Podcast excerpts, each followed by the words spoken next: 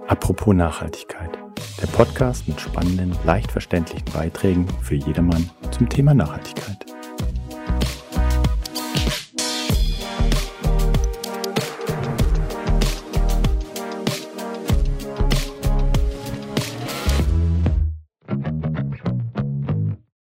Willkommen zu einer weiteren Aufnahme zu unserem Podcast Apropos Nachhaltigkeit. Heute mit dem Thema soziale Gerechtigkeit.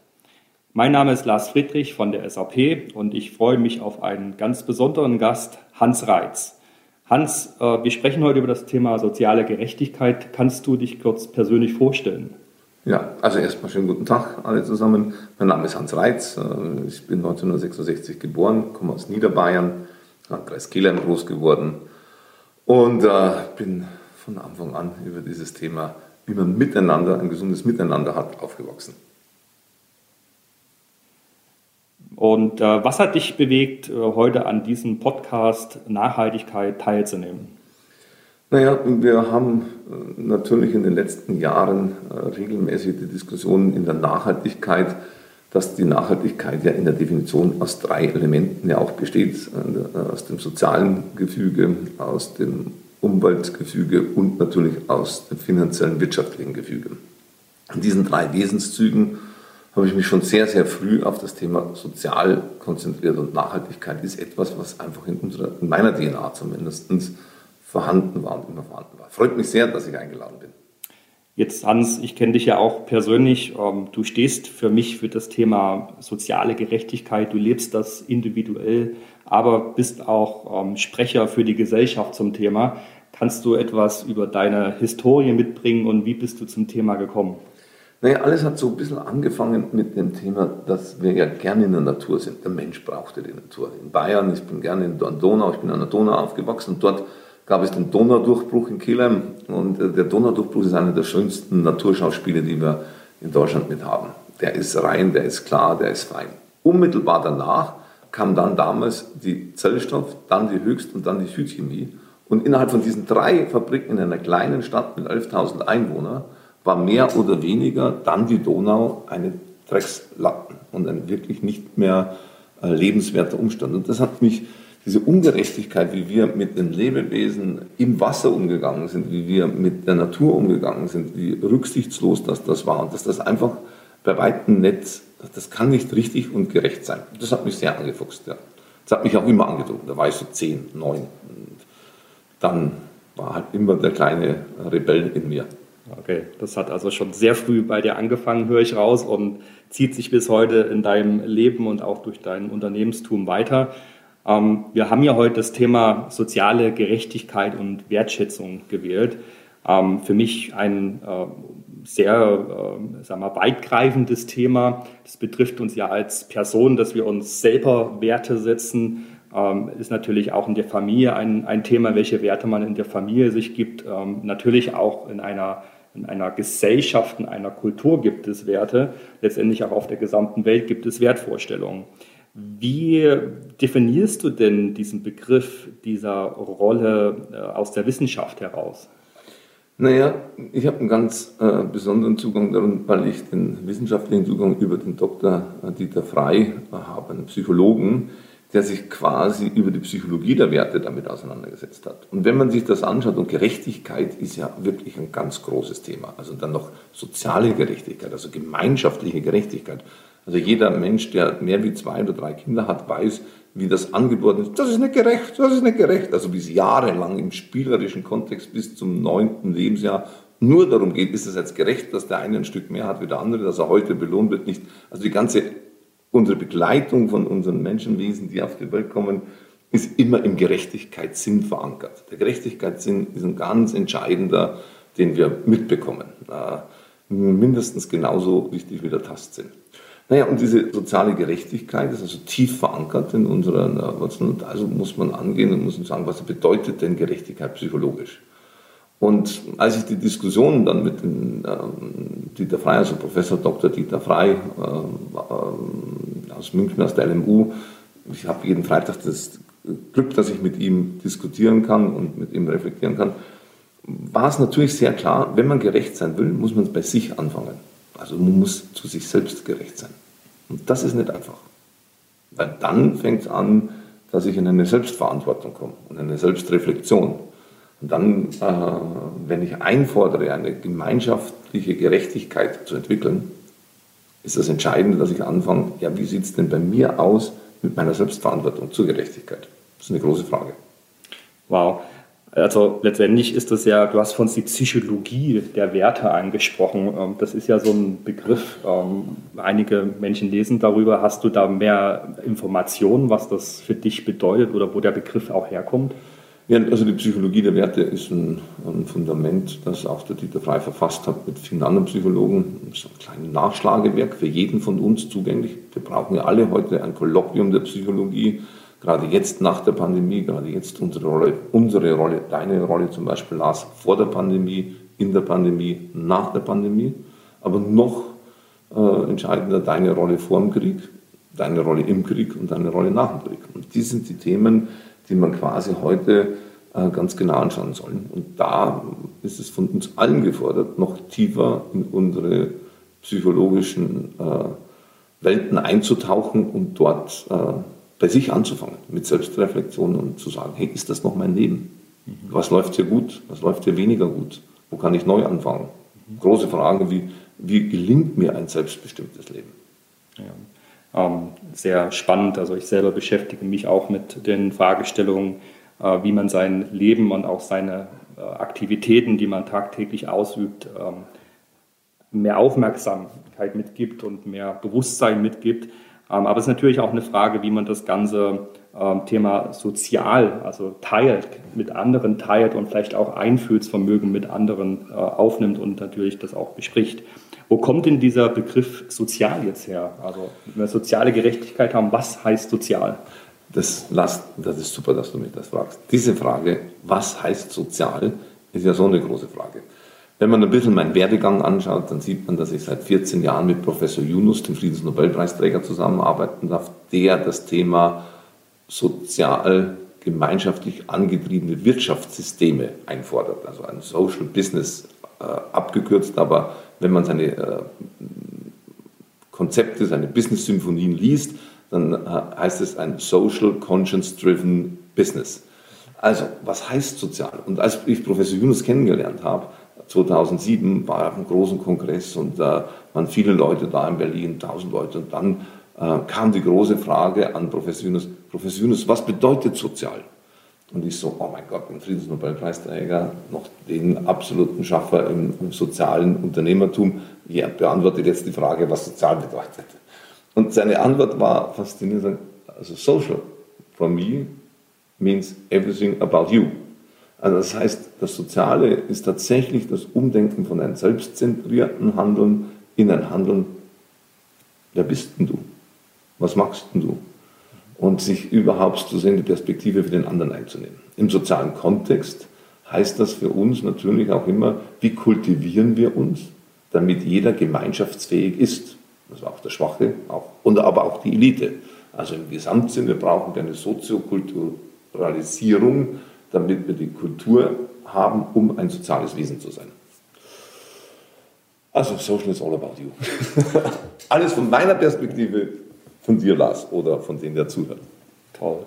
Also es ist ähm, tatsächlich auch ein, ein Teilen, ein Gegenüber, ein, ein Einfinden. Das bringt mich auch zu dem äh, nächsten Thema, ein für mich sehr äh, be ja, bewegendes Thema, äh, weil die Welt gerade im Umbruch ist, äh, weil man auch neue Herausforderungen hat zwischen den Gesellschaften und Kulturen.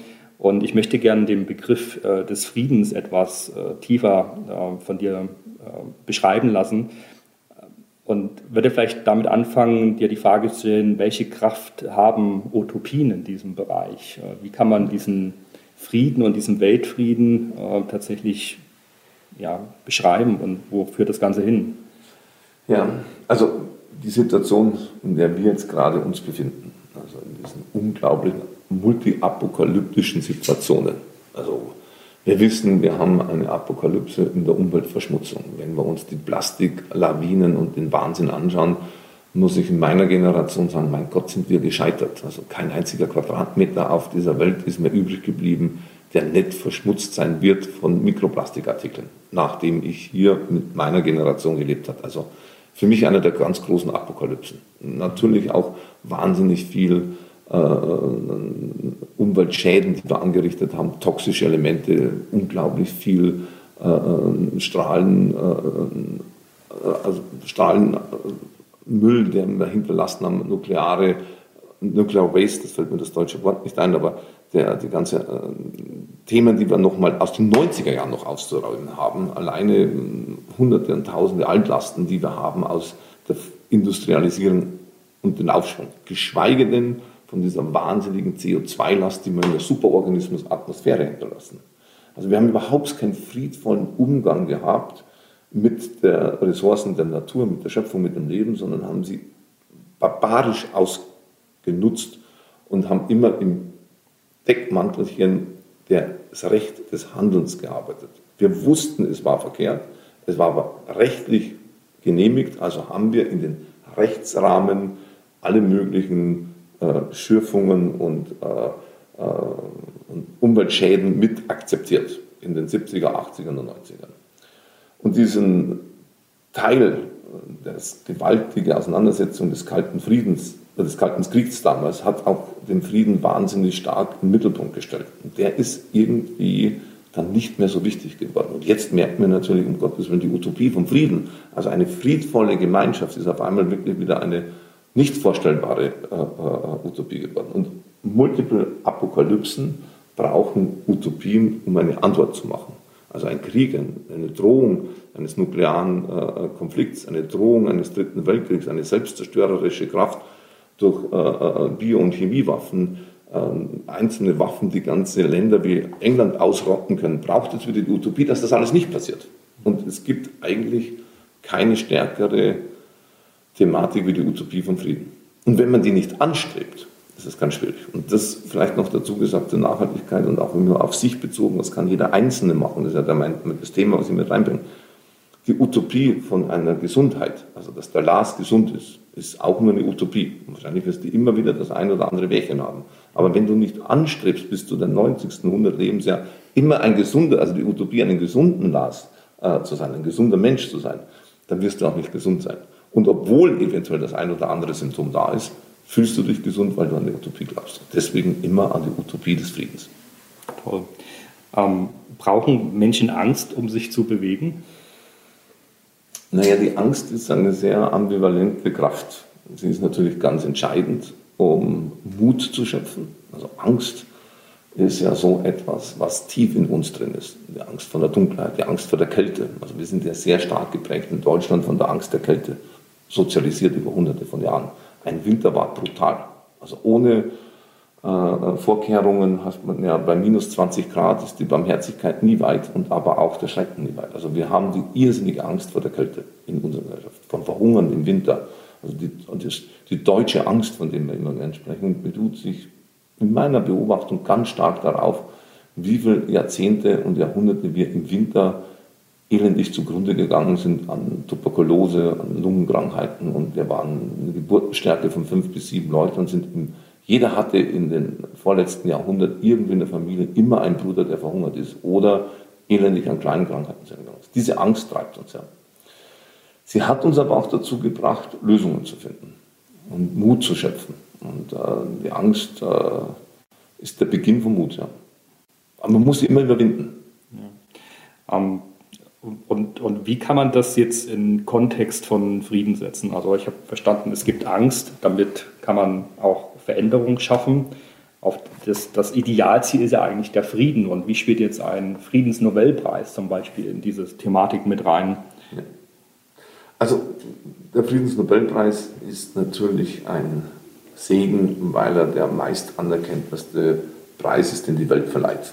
Überall in der gesamten Welt ist die drei- bis fünfprozentige wissenschaftliche Seite, politische Seite wird auf diesen Friedensnobelpreis aufmerksam und bezieht sich dann auch auf den. Man muss ein großes Kompliment äh, äh für das Friedensnobelpreiskomitee machen, wie sie auswählt und dementsprechend so weit mit reingeht. Wie wirkt sich das zum Beispiel aus? Wir haben gerade gesprochen, diese Grausamkeit von einer, diesem Schrecken einer Nuklearbombe oder dieser Schrecken einer biologischen Waffe oder chemischen Waffe. 2017 hat der Dr. Mukwege, äh, der im Kongo lebt, den Friedensnobelpreis bekommen für seine Arbeit, dass Frauen, die unter der scheußlichsten und verwerflichsten Kriegswaffe gibt, nämlich sexuelle Gewalt und Vergewaltigung anzuordnen, die Frauen immer wieder als Survivor ärztlich versorgt und aufbaut.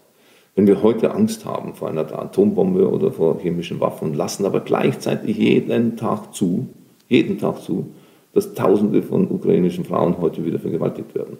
Also die sexuelle Kriegsmaschinerie ist voll am Gange. Und es ist die schlimmste aller Waffen, die wir haben. Die demütigendste, die über Generationen durchgeht. Das ist wirklich die abscheulichste, die wir hernehmen.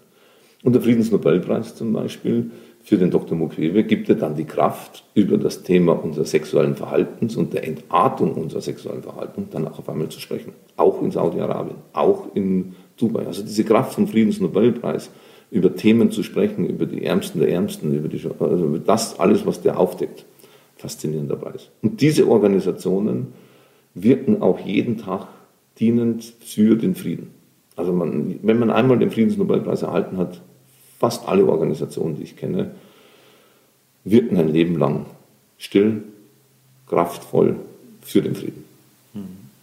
Das ist ganz wichtig, weil es natürlich auch ähm, mit Daten basierend ist und natürlich auch die Breite kommuniziert werden kann, sodass Bewusstsein aufgebaut wird in der Gesellschaft und auf unserem Planeten, in der Bevölkerung.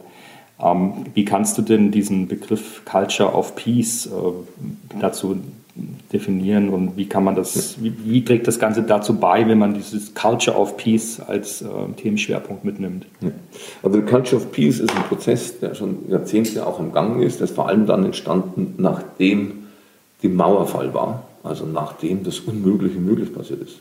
Also ich, es gibt heute noch, für die Kollegen, die sich daran erinnern können, die zuhören, äh, als Kohl und Gorbatschow sich unterhalten haben, 1988, 89 durfte dann auch mit beiden nochmal auch sprechen in den 90er und 0er Jahren. Und ähm, da war das überhaupt nicht äh, denkbar, dass man in 10 oder 20 Jahren, hat man mal darüber gesprochen, 1988, dass die Mauer vielleicht Anfang des Jahrtausends vielleicht wegkommen kann. Ein paar Monate später, 9. November, war sie weg.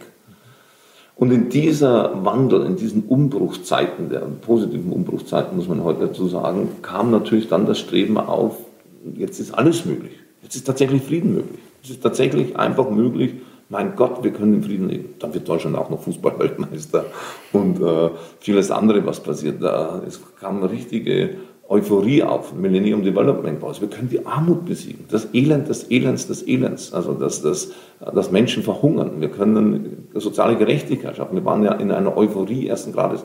Das Internet wurde erfunden. Wir haben das Internet-Manifesto geschrieben, die Gerechtigkeit für jeden Menschen einen Zugang zu haben. Es war faszinierend. Und aus dieser Bewegung entstand die Culture of Peace und das wurde dann bis 2019, 30 Jahre weiterentwickelt. es gibt heute, man kann das ja relativ leicht nach, äh, äh, äh, schauen, gibt es zum Thema Culture of Peace zehn Punkte, die ganz einfach da sind. Und jede Kultur, egal welche Unternehmenskultur, ich habe mir das dann fest vorgenommen, jede Unternehmenskultur sollte sich immer daran messen lassen, nicht nur wie wirkt sie hinsichtlich ihren Sustainability Index. Das ist fein, das kann man machen, das kann man auch mit Hilfe von der SAP machen, das geht alles. Aber zahlt sie wirklich ein in die Culture of Peace?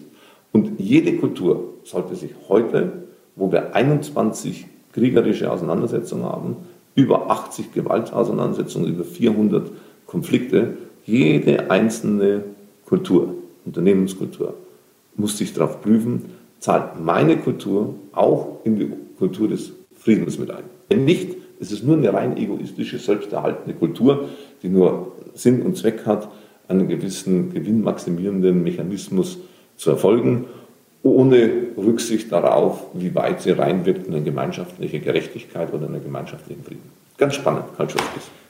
Spannende Ansichten und ähm, für mich ähm, auch die Fragestellung dahinter, ob, dass wir als, als Gesellschaft vielleicht auch kreativer werden müssen, auch neue Wege vielleicht gehen müssen. Wie siehst du Kreativität in diesem Kontext?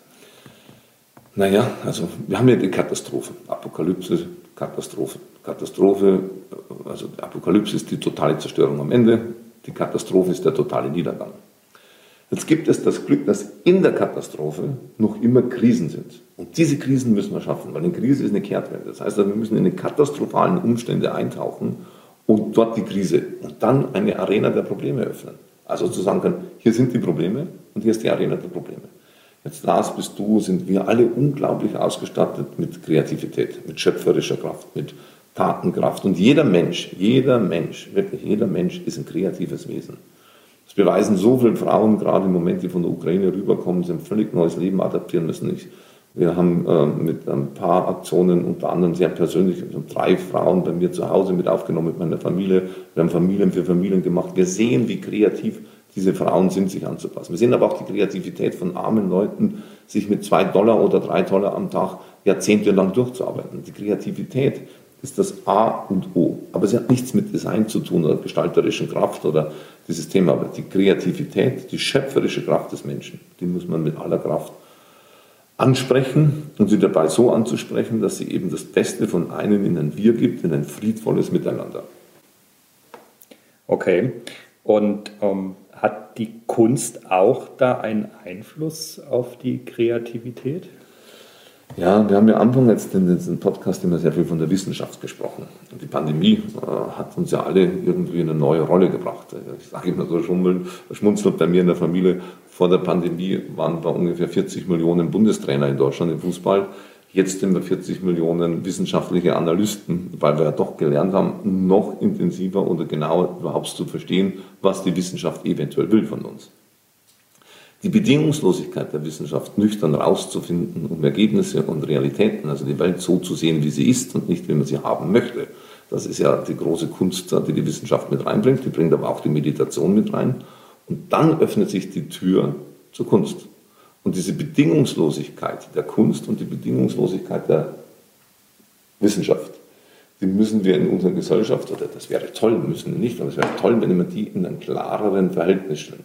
Also wenn man sagen kann, zwei Drittel der Ressourcen gehen in die Wissenschaft und ein Drittel in die Kunst. Damit die Kunst genauso bedingungslos forschen kann, wie eigentlich die Forschung in der Wissenschaft. Und damit könnten wir wahrscheinlich völlig neue äh, Felder eröffnen, weil wir eben bedingungsloser forschen.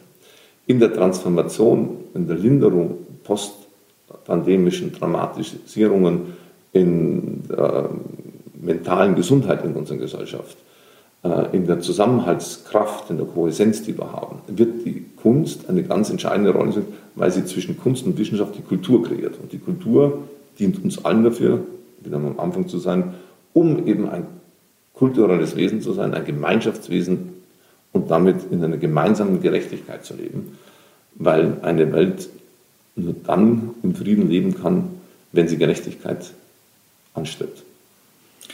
Wahnsinn, Hans. Und äh, das sind immer super Einblicke in das aktuelle Weltgeschehen, aber auch ein Ausblick, wie wir als Gesellschaft auf unserem Planeten äh, gemeinsam leben können und auch uns gemeinsam offen zu Themen austauschen. Hans, ähm, ich habe selber eine achtjährige Tochter. Ähm, das dauert noch natürlich etwas, bis sie volljährig ist. Äh, wir leben viele Werte in unserer Familie, aber ich frage mich natürlich auch, wie kann man mehr Wertegefühl vermitteln und wie kann das auch von außen, also von der Schule, von den Vereinen, von anderen Personen, externen Personen, die jetzt nicht zur Familie gehören, äh, mit, mitgebracht werden und, und mitgegeben werden. Hast du da Ideen dazu? Ja, erstmal Glückwunsch für ein achtjähriges Kind. Also bis zu neun sind sie Seelenwesen ersten Grades und versuchen das Leben hier rausfindig zu machen. Also ich glaube schon alleine, wenn man die Werte und die Sachen den Kindern den Spielraum zu geben, spielerisches damit umzugehen, Rollen zu spielen, das Böse einzunehmen, das Gute einzunehmen, das sehr Böse einzunehmen, das sehr Gute. Also die müssen so viel wie möglich an Rollenspiele machen und die müssen sich auch in die Gesellschaft hineinbringen. Früh mit auf Demonstrationen zu nehmen, früh mit in den Diskurs reinzugehen, früh damit reinzugehen, mit ihnen gemeinsam die Tagesschau zu gucken und darüber zu sprechen. Und ich bin äh, viel über das Alltagsgeschehen, ihre Meinung zu fragen und ihre, ihnen wirklich zuzuhören und dann zu machen. Ein Beispiel, was ich geben kann, meine Tochter, die ist ähm, jetzt äh, die ist zehn, die wird jetzt elf, aber als sie sechs war, bin ich mit ihr durch Wiesbaden durchgegangen. Sagte ihr, Schiller, Schöner, Schiller, sagte ganz gut, was hat Schiller gemacht? Ich habe ihr so erzählt, äh, naja, Äh, Schiller hat viele große Philosophien geschrieben, aber natürlich auch hat er vor allem äh, das Thema rausgebracht, dass der Mensch nur dann Mensch ist, wenn er spielt. Ähm, und das fand sie dann toll. Dann sind wir zum äh, Goethe gegangen und was hat Goethe gemacht und dann ein bisschen was über Goethe erzählt. Und dann bin ich zum Kaiser Wilhelm Stadion gegangen und dann hat sie gesagt, Papa, sag mal, jetzt reicht's, verehren wir nur Männer? Ist keine einzige Frau da? Da war sie sechs. Doch, wir verehren auch Frauen, logisch verehren wir auch Frauen. Und dann sind wir durchgegangen und haben aber gesehen, es sind nur 17 Männerfiguren in Wiesbaden. Dann haben wir sehr, dann haben wir auf Straßennamen geachtet und dann hat sie nicht mehr aufgehört und hat gesagt, warum verehren wir nicht Frauen? Und dann haben wir Straßenschilder geschrieben mit Frauen, dann haben wir die 60 wichtigsten Frauen, sind ins Frauenmuseum gegangen und bis heute ist Cecilia eine aktive Gestalterin, was wir für Moral nennen, also eine gleichwürdige Erinnerung an Frau und Mann. Also Kinder brauchen viel Spielraum, um das mitzuspielen und das spielerisch zu erkunden. Und ähm, wenn wir ihnen den geben, und da bin ich völlig überzeugt, jedes Kind kommt zu uns, um uns nochmal in unserer Erfahrung zu vervollständigen. Also was wir in unseren ersten neun, Lebensmonaten, äh, neun Lebensjahren nicht mitbekommen haben. Weil, also da packen wir ja unseren Koffer. Wenn du dann noch ein Kind hast und hast einen achtjährigen Sohn, dann begleitest du ihn nochmal und er gibt dir das, was du noch nicht kennst. Also es ist für beide Seiten den Spielraum aufrechtzuerhalten ganz entscheidend. Und äh, ja, also wenn wir, ähm, eine Geschichte muss ich noch erzählen, äh, wir waren mal zusammen mit den Friedensnobelpreisträgern und als der Friedensnobelpreis an äh, die Organisation ging in Schweden, die dafür sorgt, dass sämtliche Nuklearwaffen aus der Menschheit und der Zivilisation verschwinden. Also die Utopie, wir haben keine nuklearen Sprengstoffe mehr. Okay? Weg gibt es nicht mehr. Die braucht man ja. 157 Länder haben das unterschrieben. Weg mit dem Wahnsinn, weg mit dieser nuklearen Sprengkraft. Und so waren wir dann eingeladen, auch beim Papst, und mussten dem Papst dann auch jeder so die Hand schütteln und jeder musste ein Thema oder durfte ein Thema mit dem Papst Franziskus machen. Und dann so, oh mein Gott, wenn jetzt der Papst trifft, also für mich bedeutet er jetzt nicht so viel, aber ich respektiere ihn, aber meine Mama bedeutet ihm viel. Sage ich, ja, was sagst du denn dem Papst, wenn du ihn triffst? Und dann habe ich dem Papst folgenden Dialog mit meiner Mutter gesagt, also meine Mama glaubt, also Heiliger Vater, der versteht ja Deutsch, schönen guten Tag, soll einen schönen Gruß von meiner Mama ausrichten. Wenn wir uns um jedes Kind kümmern auf dieser Welt und wenn wir wirklich jedes Kind eine liebevolle Obhut geben, auf den Weg dorthin, bis wir das erreichen, wird jede Bombe auf diesem Planeten verschwinden, weil jede Atombombe uns nur noch daran erinnert, dass heute wieder Hunderttausende von Kindern Hunger leiden. musste er lachen und musste die Geschichte gleich nochmal einem zweiten Bischof erzählen. Aber dieses Kindswesen Hinwendung, diese wirkliche Liebe zu dem Kind, zum nächsten Wesen, dass das friedvoll, friedfertig als kreatives, gestalterisches Wesen in unserer Natur auf dem Planeten wirkt, ist das Beste, was man machen kann. Jetzt ähm, kann ich das ja direkt beeinflussen, weil ich natürlich mit meinem Kind äh, täglich im Austausch bin und das Kind auch kenne und natürlich auf die verschiedenen Verhältnisse äh, einwirken kann und mitgeben kann auch. Wie siehst du die Rolle der Schule in diesem Zusammenhang? Was muss die Schule anders machen oder wie muss sich die Schule vielleicht auch neu aufstellen? Ja, wir brauchen vor allem eine Schulgemeinschaft. Also das, was ich sehe, das sind 54 Schulen, Grundschulen in der Stadt in Wiesbaden. Und da meine Kinder immer schöne Schulen hatten, hat meine Frau immer in den Elternbeirat und den Förderverein der Schule äh, tätig gewesen, wo meine Kinder hingegangen sind. Ich bin dann auf andere Schulen gegangen. Schulgemeinschaften bestehen auch den acht Straßen drumherum. Schulgemeinschaften bestehen aus den Lehrern, aus den Schülern und aus deren Eltern, aber eben auch aus den Nachbarn. Schulgemeinschaft gehört auch zur Kommune, Schulgemeinschaft gehört der Freien dazu. Also eine Schule lebt davon, dass die Schulgemeinschaft aktiviert wird. Und da haben wir ein riesiges Potenzial, das besser zu machen. Ähm, jetzt weiß ich, Hans, du organisierst wieder den Sommer of Purpose, ähm, schon seit vielen Jahren jetzt, äh, letztes Jahr in München stattgefunden. Ich freue mich auch schon persönlich, dieses Jahr vor Ort zu sein. Ähm, der Summer of Purpose spricht hier eine breite Gruppe an Menschen an, hat aber auch das Ziel, Unternehmen äh, mit an Bord zu bekommen und auch gewisse ja, Wertigkeiten in Unternehmen ähm, aufrechtzuerhalten oder vielleicht sogar erstmal einzubringen in so ein Unternehmen. Ich würde gerne mit dir zwei Aspekte besprechen. Also einerseits, was heißt soziale Gerechtigkeit, Wertigkeit für Unternehmen und wie muss sich der einzelne Mitarbeiter bis zum Manager dem Thema auch Bewusstsein aufsetzen und natürlich gerne nochmal auf den Summer of Purpose eingehen. Was ist der Hintergrund? Warum machst du das und was ist das Ziel? Also das Summer of Purpose entstand aus der Not 2020, als wir nicht das Super Happiness Festival anlässlich 50 Jahre ISPO mit der Messe München, mit ganz vielen Münchnern äh, äh, Organisationen, mit Professor Yunus, wollten wir eigentlich, haben wir jahrelang ein Super Happiness Festival vorbereitet. Das Super Happiness Festival war so das Thema Making Money maybe makes you happy, Making other people happy makes you super happy. Das ist ein Quote von Professor Yunus, eben, dass wir auch Selbstlosigkeit äh, in unser wirtschaftliches System reinbringen und nicht, nicht rein auf eine selbsterhaltende oder selbstzentrierte, ist ja nicht verkehrt, aber Monokulturen sind immer schwierig. So, der Sum of Purpose äh, hat sich dann quasi das, den Raum genommen, wo nichts mehr ging, wirklich gar nichts mehr. 2020 im Juni ging nichts mehr. Ich bin Ereignismacher, ich liebe Ereignisse, eintauchen in das Unbekannte, das Unbekannte. Ereignisse sind negativ oder positiv, aber ich möchte sie gar nicht Event nennen, aber wir müssen Ereignisse haben, um mit Ereignissen fertig zu werden. Und als der Pandemie da war nichts mehr ging, habe ich für 50 Leute ging ja immer noch. Und dann habe ich den Summer of Purpose für vier Tage, fünf Tage organisiert und habe morgens 50 Leute eingeladen, nachmittags 50 Leute, morgens 50 Leute und habe tatsächlich so geschafft, hunderte von Menschen, die schon länger wie zehn Jahre einen gemeinsamen Weg mit uns gehen oder mit mir gehen, dahin zu gehen. Und wir, das waren meine Personen, also Hans Reitz mit meinen Unternehmenschaften und mit meinen äh, Wirken in den Unternehmenschaften. Es war aber auch Tamara Dietl, äh, die ich jetzt da kennengelernt habe, eine Journalistin, eine Management-Coach, wunderbare Frau. Es war und genauso Claudia Preuß von der äh, TUM, die zur selben Zeit dann das Technische Universität in München das Lifelong Learning Institut gegründet haben. Aber es waren auch Menschen von der SAP von Anfang an dabei, zum Beispiel, die ich als Freunde eingeladen habe.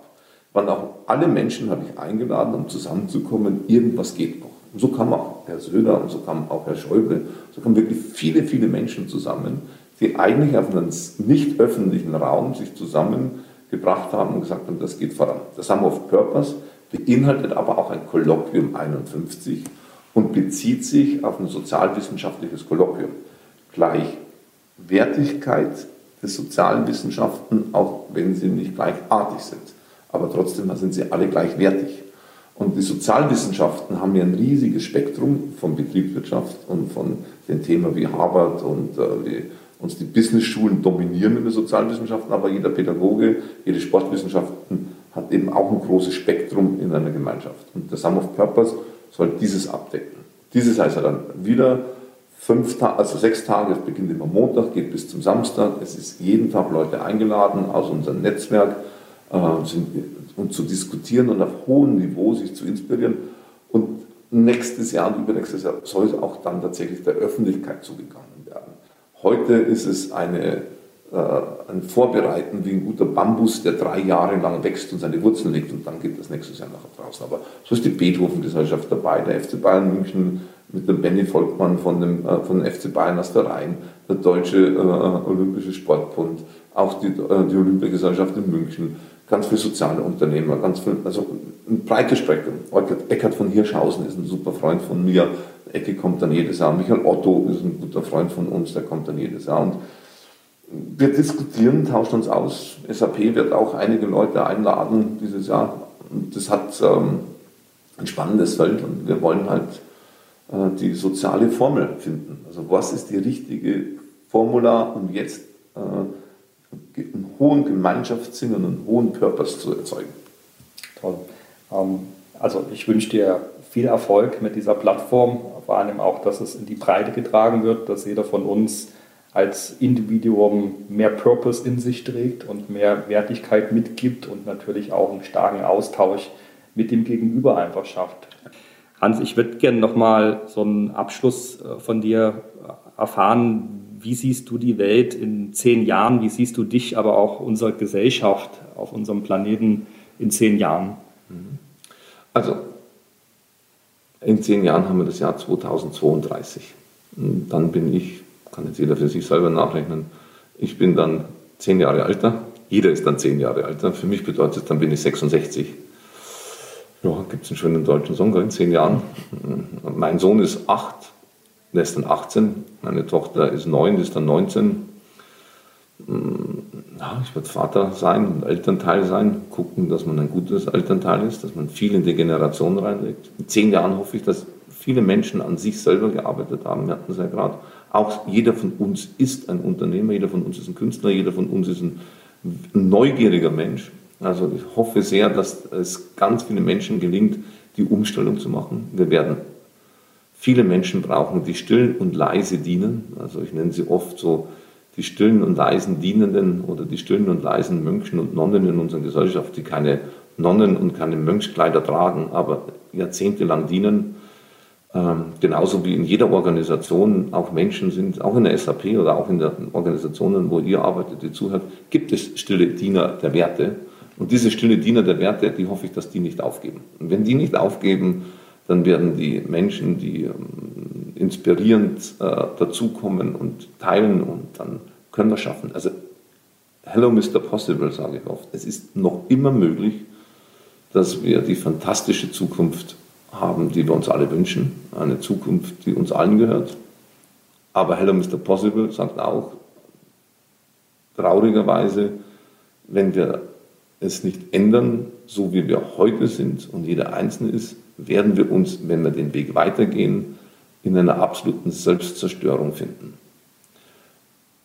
Es ist machbar, dass es anders ausgeht, aber von alleine geht es nicht. Es ist doch für viele Millionen von Menschen wird es eine große Kraftanstrengung sein. Aber ich glaube an den Menschen und seine Liebe, dass er das schon packen wird. Fantastisch, Hans, und ähm, tolle Einblicke. Noch eine abschließende Frage. Ich würde mich schon mal verabschieden, aber ist noch eine Frage wichtig. Ähm, was sind, die, was sind deine drei Werte, die du im Leben hast und wie lebst du diese? Authentizität ist mir einer der wichtigsten Werte, die ich einfach habe. Zuverlässigkeit und äh, verantwortungsvoll. Aber ich habe eigentlich vier. Ich habe dann immer noch das Unternehmerische dabei. Also für mich sind meine drei Werte, die ich jedem raten würde, du bist immer erfolgreich, ist sei authentisch, sei wie du bist. Du bist wunderbar, du bist einzigartig, lebe dein Leben. Sei zuverlässig, also halte das, was du versprichst und sei dir verantwortungsvoll über das, was du tust, über deine Handlungen, deine Taten und deine Gedanken. Aber da ich ein Fischer bin, habe ich immer noch das vierte, ich bin ein Unternehmer, ich muss das in unternehmerischen Kontext stellen. Auch wenn es sozialunternehmerisch ist, aber ich bin einfach, bleibe unternehmerisch. Vielen Dank, Hans, für diesen tollen Austausch. Sehr, sehr, sehr gerne.